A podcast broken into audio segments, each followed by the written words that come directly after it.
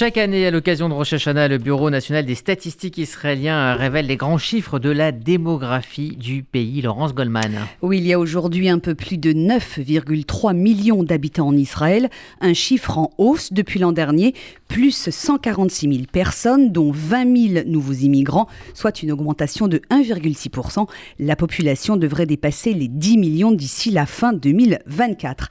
Alors, dans le détail, les juifs israéliens représentent 74% de la population totale, les arabes israéliens 21% et 5% sont issus d'autres groupes ethniques. Pour ce qui est de la natalité, eh bien, elle est en hausse. 172 000 bébés sont nés cette année. Quant à la mortalité, Israël a comptabilisé 48 000 décès, dont quelques 5 800 dus à l'épidémie de coronavirus. À noter également parmi les chiffres publiés par le Bureau national des statistiques, celui de l'espérance de vie. Pour les hommes, elle s'élève à 80,7 ans et à 84,8 pour les femmes. Les femmes vivent plus longtemps que les hommes en Israël, comme ailleurs d'ailleurs. Alors, euh, fait marquant euh, cette année, évidemment, la pandémie coronavirus euh, qui est toujours en cours, les restrictions imposées aux voyages internationaux, et eh bien tout ça a eu un impact significatif sur l'ALIA, l'immigration vers Israël. 19 676 000 nouveaux cas, c'est le chiffre exact, sont en effet arrivés en Israël en 2020. Il s'agit d'une baisse spectaculaire de 40,8% par rapport à 2019, un près de la moitié. En cause, bien sûr, vous l'avez dit, le Covid-19 et les confinements successifs. Faire son ALIA a été très compliqué au plus fort de l'épidémie en raison des problèmes administratifs et des restrictions imposées aux voyages internationaux. Un peu plus de la moitié de ceux qui sont tout de même parvenus à immigrer en Israël étaient originaires de l'ex-Union soviétique, principalement d'Ukraine et de Russie. L'immigration en provenance de France a représenté 12,2% du total et celle venue des États-Unis 11,7%. À noter toutefois que la tendance semble s'être inversée au premier semestre 2021 avec une augmentation de 30% entre les mois de janvier et juillet par rapport à la même période en 2020. Alors, cette étude du euh, Bureau national des statistiques israéliens évalue également la croyance religieuse euh, parmi la population donc du pays. 44,8% des Israéliens juifs se définissent comme laïcs, 20,5% se disent traditionnalistes et 12,5% se considèrent comme traditionnels religieux. 11,7% des Israéliens se disent religieux et 10% ultra-orthodoxes. Et puis un autre chiffre euh, également publié à l'occasion de ce Rosh Hashanah, euh, chiffre de l'agence juive cette fois, il concerne la population juive dans le monde. Il y a désormais 15,2 millions de juifs dans le monde, Israël compris, soit une augmentation de 100 000 par rapport à l'année dernière. 8,2 millions de juifs vivent en diaspora, c'est-à-dire à, l'extérieur d'Israël. La plupart d'entre eux résident aux États-Unis qui comptent environ 6 millions de juifs. La population juive israélienne représente 45% de la communauté juive mondiale. Après Israël et les États-Unis, les pays qui comptent le plus grand nombre de juifs sont la France, avec 446 000 personnes, le Canada, 393 000, et la Grande-Bretagne, 292 000. Viennent ensuite l'Argentine, avec 175 000 juifs, la Russie, 150 000, l'Allemagne et l'Australie, avec 118 000 chacune. Et puis, toujours selon ces chiffres de l'agence juive, 27 000 juifs vivent encore dans les pays arabes et musulmans, 14 500 en Turquie, 9 500 en Iran, 2000 en Nice, au Maroc et 1000 en Tunisie. Merci Laurence Goldman pour euh, tous ces chiffres, des chiffres qu'on va euh, analyser avec nos deux correspondants en Israël, euh, Cathy Bisraor et Gérard Benamou. Bonjour à tous les deux. Bonjour Rudy, bonjour à tous. Bonjour Cathy. Bonjour euh, Rudy. Bonjour, Cathy. Euh, également avec nous Denis Charbit, politologue, maître de conférence au département de sociologie, euh, sciences politiques et communication à l'Université ouverte d'Israël. bonjour Denis Charbit. Bonjour. Merci d'être avec nous pour ce panel. tout d'abord, Gérard, quel regard portez-vous sur cette année israélienne? Et je poserai ensuite la question à Cathy et à Denis. Alors, peut-on annoncer l'année qui vient comme celle d'une convalescence? Et quels sont, dans ce cas, les remèdes politiques employés, les chances d'une réussite? C'est ce que nous demanderons dans un instant à notre invité, Denis Charbit. Nous en appelons, en attendant la mémoire, 5781 a été dominé par le drame du Covid, avec ses morts. Qui n'a pas perdu des amis, parfois des parents chers? On se souvient de l'enfermement des Israéliens, coupés du monde, avec un aéroport sinistré, fermé, des restrictions sur les libertés individuelles les traçages informatiques, les bracelets électroniques de surveillance, les hôtels imposés pour le confinement de ceux entrant en Israël, les tracas et les familles brisées dans leur unité qui ne pouvaient se retrouver en Israël lorsque des membres plus proches étaient coincés à l'étranger. Autre trauma, celui des émeutes, alors qu'Israël levait les restrictions sanitaires à la suite des succès de sa campagne de vaccination massive. Un premier incident est enregistré le 10 avril 2021, lorsqu'un chauffeur de bus juif accompagné de sa famille tente de prendre un raccourci par le village d'Issaouia le bus est caillassé et prend feu. La famille est secourue par la police, tandis que certains médias évoquent une tentative de lynchage. Des jeunes musulmans se filment en foulant du pied les symboles d'Israël et agressant des juifs de passage avant d'en diffuser les images sur les réseaux sociaux. Des affrontements violents se déroulent entre juifs et arabes dans des villes mixtes d'Israël, Saint-Jean d'Acre, Jaffa, Lod, etc. L'atmosphère se tend de plus en plus à l'approche du 9 mai 2021, lorsque coïncide Laila al-Qadré, la nuit du destin, cher aux musulmans, et Yom Yerushalayim, journée de Jérusalem qui célèbre la réunification de la ville. Des jeunes juifs s'identifiant au sionisme religieux voudront, selon une coutume du jour, parader avec des drapeaux d'Israël dans l'ensemble de Jérusalem, y compris les quartiers en proie à des émeutes. Le Hamas en profitera pour lancer une offensive, 4000 roquettes tirées sur Israël, inclus Jérusalem et Tel Aviv, 11 jours de confrontation avec Saal sans qu'aucune partie en conflit puisse revendiquer une victoire, alors en quoi cette période que chacun soit souhaite voir derrière lui peut-elle autoriser en ce début d'année 5782 une perspective différente?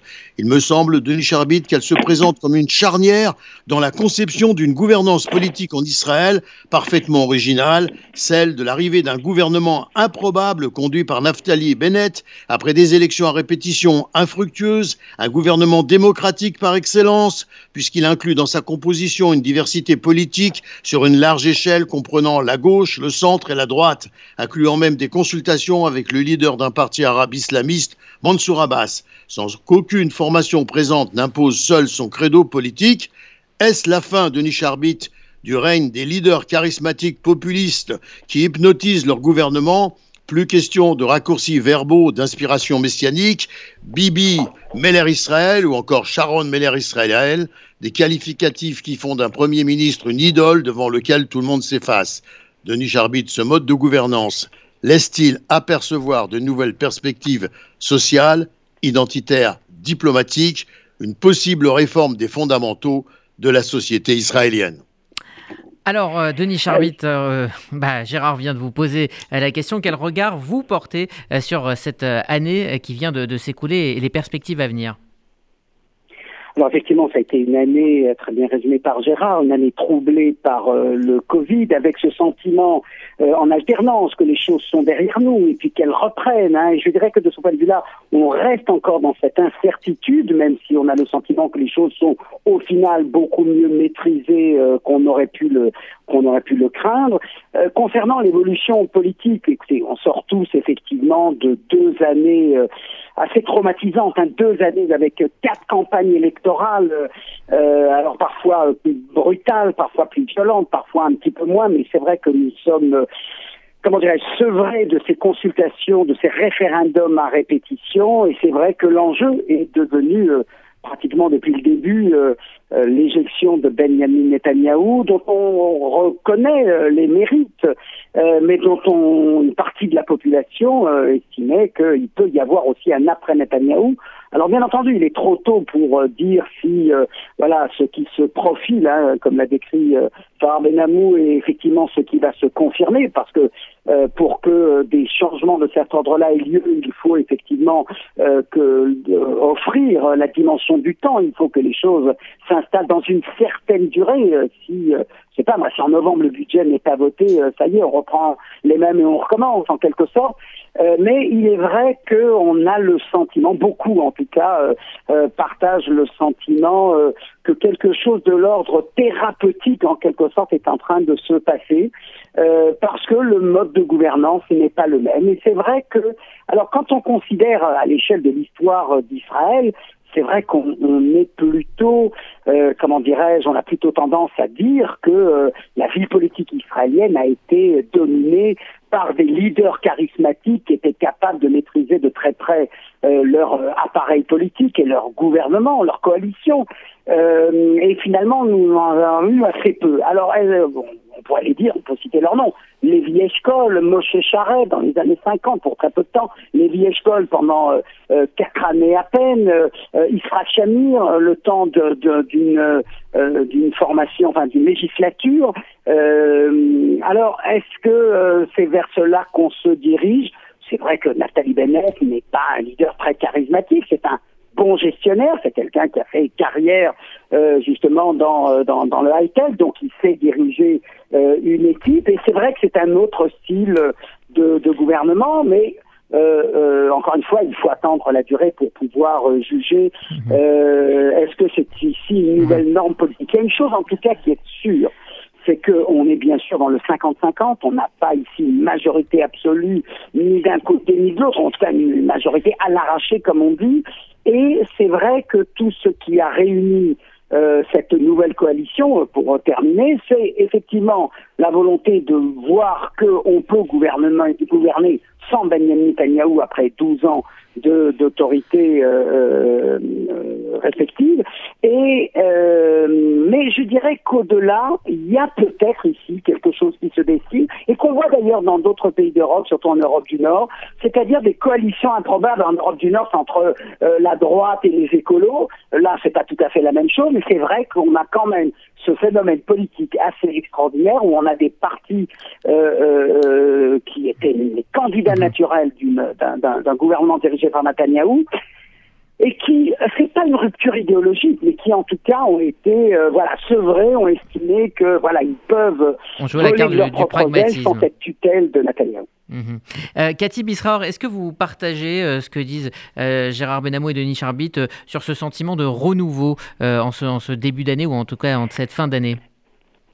Écoutez, je ne sais pas si je peux utiliser le mot de renouveau, mais je suis d'accord que l'événement majeur euh, de cette année, c'est véritablement le changement de, gouvernement, qu'on soit d'accord ou qu'on soit pas d'accord, quelle que soit la position.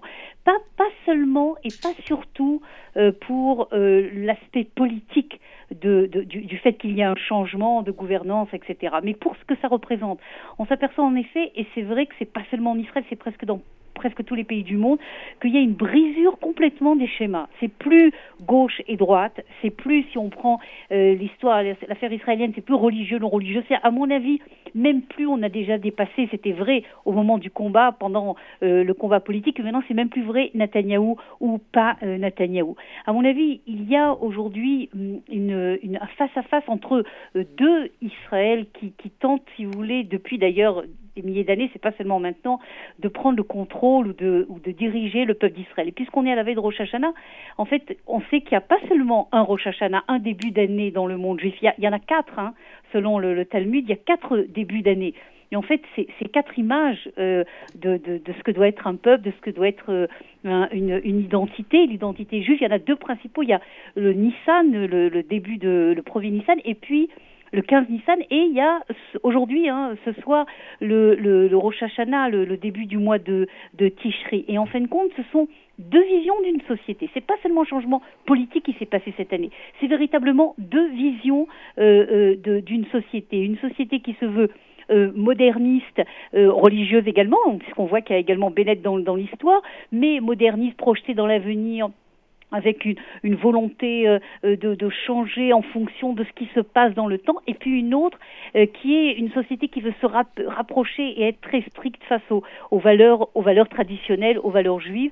Et je pense que un des vraiment des défis, c'est de savoir que peut-être, de la même manière qu'il y a deux Rosh Hashanah, il y a deux débuts d'année dans le monde juif, on peut peut-être penser que le peuple juif va réussir, l'État d'Israël et les Israéliens vont réussir peut-être à concilier ces, ces, deux visions en fait euh, du du peuple juif, une moderniste et une traditionnaliste. Et à mon avis, le grand défi de, de, ce gouvernement et des autres gouvernements qui vont venir après, c'est d'essayer de concilier justement, d'arrêter cette rupture qui existe depuis des années et des années entre ces deux mondes euh, qui se côtoient au sein de l'État d'Israël et d'arriver à faire une sorte de passerelle, de, de dialogue entre ces euh, deux mondes. Et c'est euh, sur le long terme, hein, si on voit ça en macro, c'est à mon avis le vrai défi aujourd'hui du gouvernement israélien. Cathy Bisraor, après quatre élections, on a quand même le sentiment que la société israélienne est profondément divisée. On l'a vu, Gérard Benamou parlait de d'affrontements intercommunautaires. est-ce que la, période que nous vivons est en train de quelque part de soigner ou est-ce que cela n'est qu'une apparence? On ne peut pas dire aujourd'hui. C'est pour ça que je viens de dire que c'est le défi du gouvernement. Ça sera qu'une apparence euh, si les problèmes de fond ne sont pas réglés. Parce qu'en fait, il y a véritablement, comme je viens de le dire, il y a deux identités. Euh, dans, d'ailleurs, c'est depuis le début de la création de l'État d'Israël, il y a véritablement deux identités au sein du peuple juif. Ça a toujours été euh, comme ça. Et si personne ne, tente, si vous voulez, de créer justement un dialogue entre ces, deux identités en, en, en, disant, ok, on peut être haredi, ultra orthodoxe et penser que un État d'Israël, ça doit être presque un, État juif, un État alarique, et on peut également être Yair Lapide en voulant, et ces deux types d'hommes, le Haridi ultra-orthodoxe et Yair Lapide, oui, peuvent vivre dans une identité de la même manière que dans le peuple juif. Il y a eu souvent euh, des contradictions, c'est le défi véritablement, c'est de trouver les moyens de vivre ensemble. Parce que c'est vrai qu'on est dans une rupture euh, très grave et des tensions euh, très très graves. Et c'est vrai que l'arrivée d'un nouveau gouvernement a apparemment calmé les choses, mais seulement apparemment.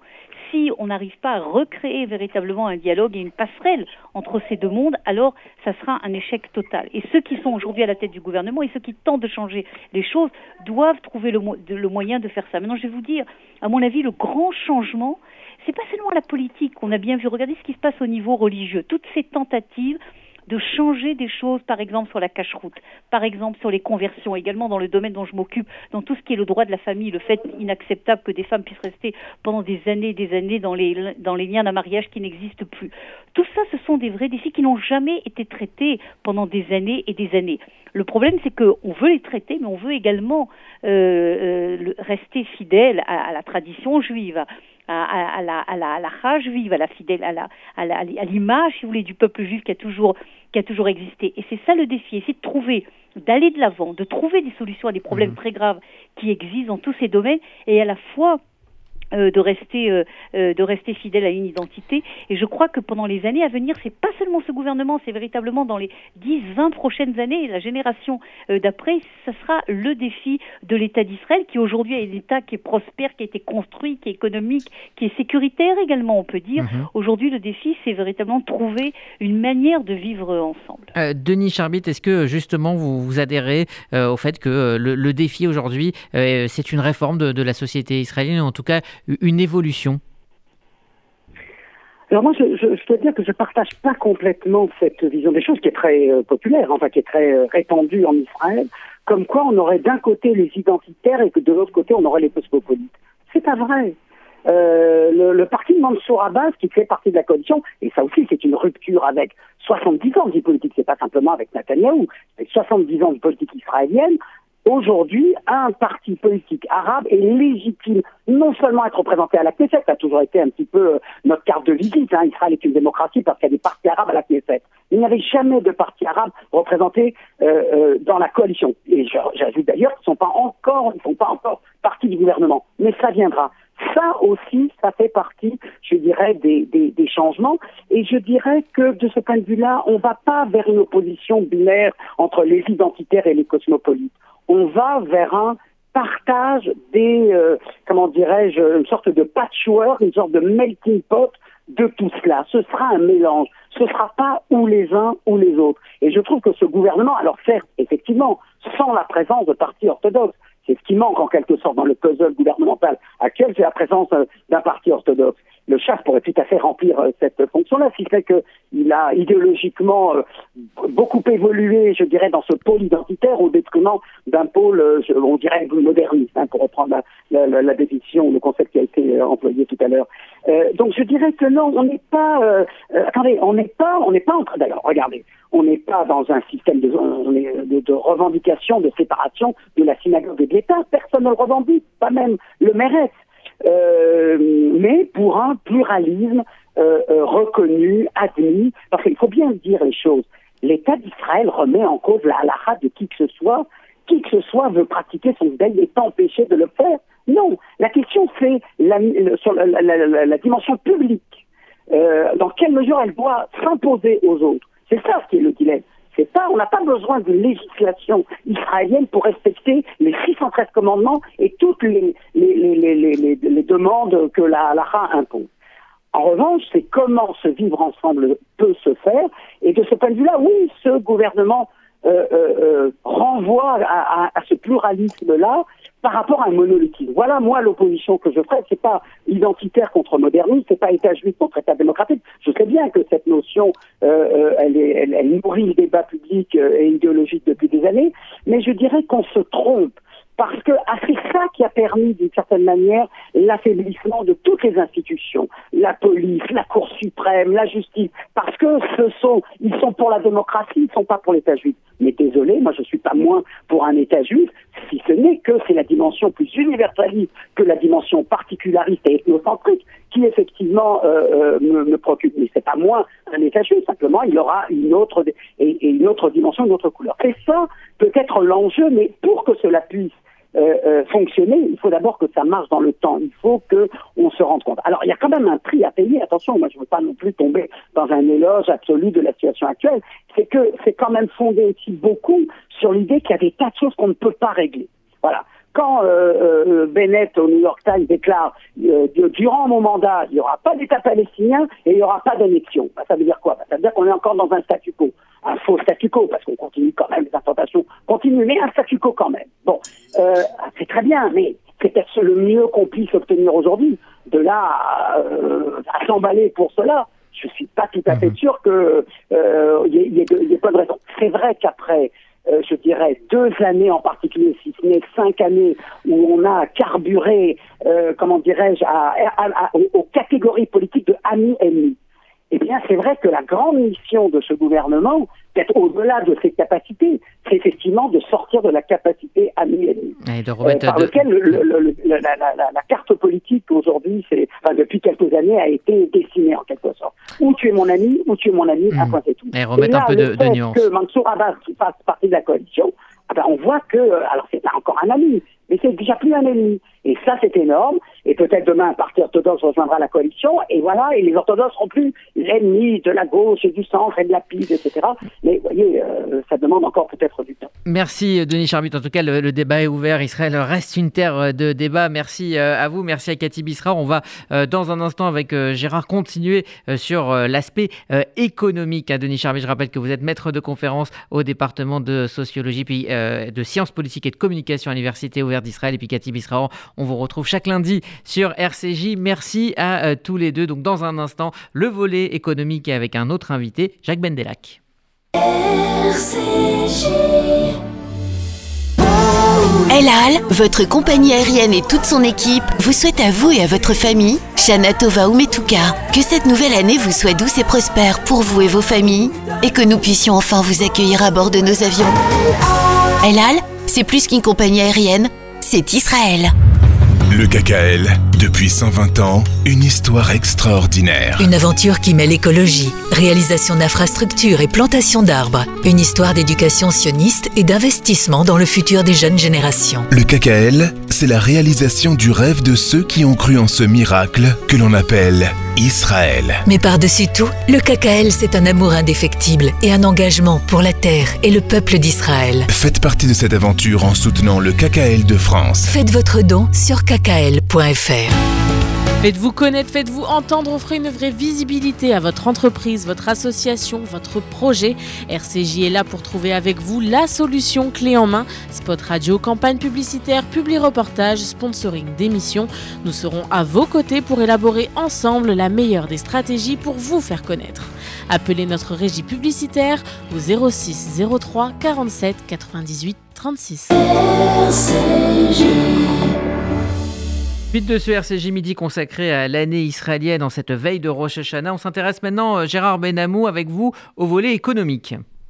Oui, alors à l'ombre de cette nouvelle année qui s'annonce, quelles sont les attentes des Israéliens et quels sont les potentiels de l'économie israélienne Peut-elle encore se redresser? C'est la question que nous posons à notre invité Jacques Bendelac, économiste et chercheur en sciences sociales à Jérusalem, dont la dernière parution a été Israël mode d'emploi, édition plein jour, en 2018. Alors Jacques Bendelac, l'économie israélienne impactée par la pandémie du Covid-19 est-elle en train de se redresser? Quel est l'état de cette économie dans les secteurs essentiels?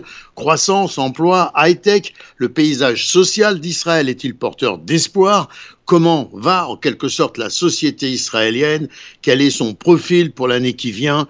Pauvreté, écarts sociaux, Jacques Bendelac, peut-on être optimiste à quelques heures seulement de Rosh Hashanah? Bonjour Jacques Bendelac.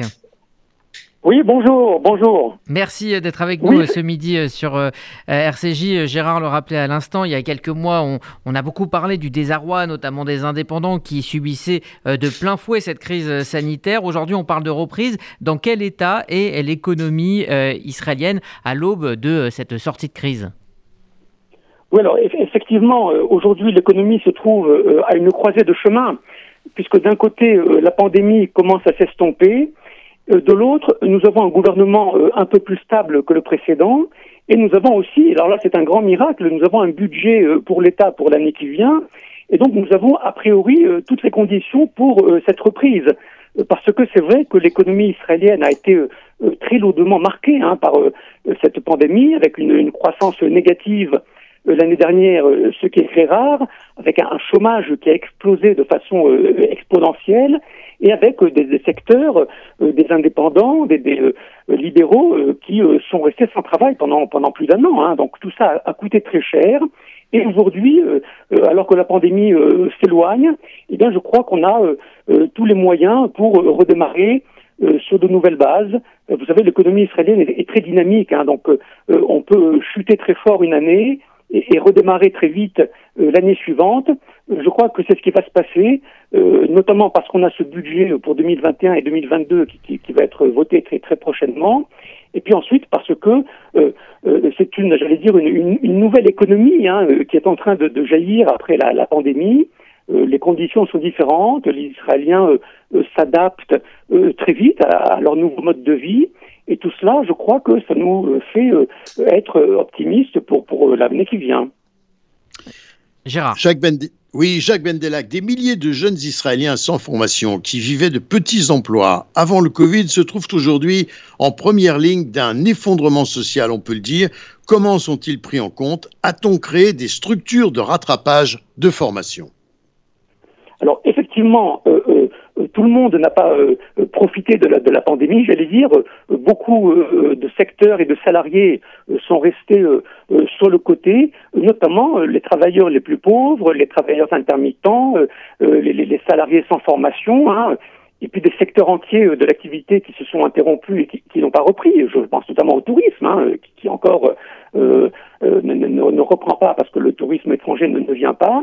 Et donc tout cela, ce sont des, pans euh, de société euh, qui pour l'instant ont, du mal à suivre. Et on attend justement euh, du nouveau gouvernement qu'il œuvre, et ça figure déjà dans son budget, des, des, des, plans de, de reformation professionnelle, hein, parce que les, métiers ne seront plus les mêmes, de reformation professionnelle, de, de, protection sociale pour protéger davantage ces catégories.